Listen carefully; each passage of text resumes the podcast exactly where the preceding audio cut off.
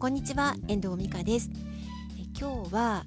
最近私が読んだ本の話していきたいと思いますま先輩に紹介していただいて買った本なんですけど一人で始めるコンテンツビジネス入門っていう山田稔さんっていう出版コンサルタントの方が書いてる本なんですけれども、まあ、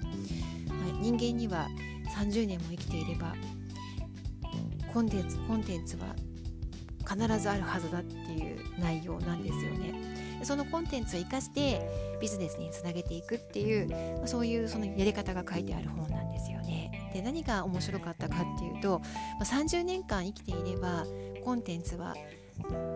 いくつもあるよねいくつかあるいくつかは必ずあるよねっていう話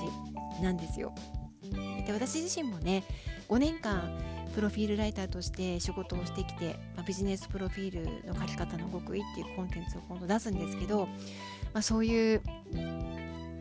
コンテンツも5年間あれば出来上がっていますしきっと私の中でももっと振り返って棚卸しをすれば他にもたくさんコンテンツが出てくるような気がしているんですよね。でなんか YouTube やっててもそうなんですけど私多分果物の切り方っていうコンテンツを持ってるんだなってことに気がついたりとかあとはま子育てっていうところでも東京の中学校に進学させてる息子っていうことがあって今それはブログでコンテンツとして書いてるんですけどちょうどそれもね今この受験シーズンにたくさんの方で見ていただいてるアクセスが集まってきてるブログになってるのでそれもちょっと更新しといた方がいいかなって今思ってるところなんですけどなんか、まあ、みんなそれぞれコンテンツがあるんだっていうことに気づかされて、まあ、それをどういう形にしていくのかっていうところがあの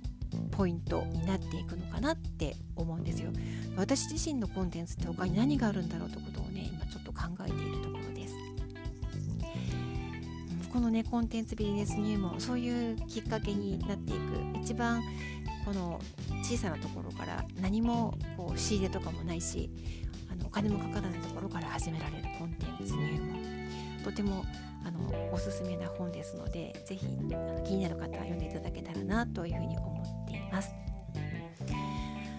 私ビジネスプロフィールを書いているライターなんですけど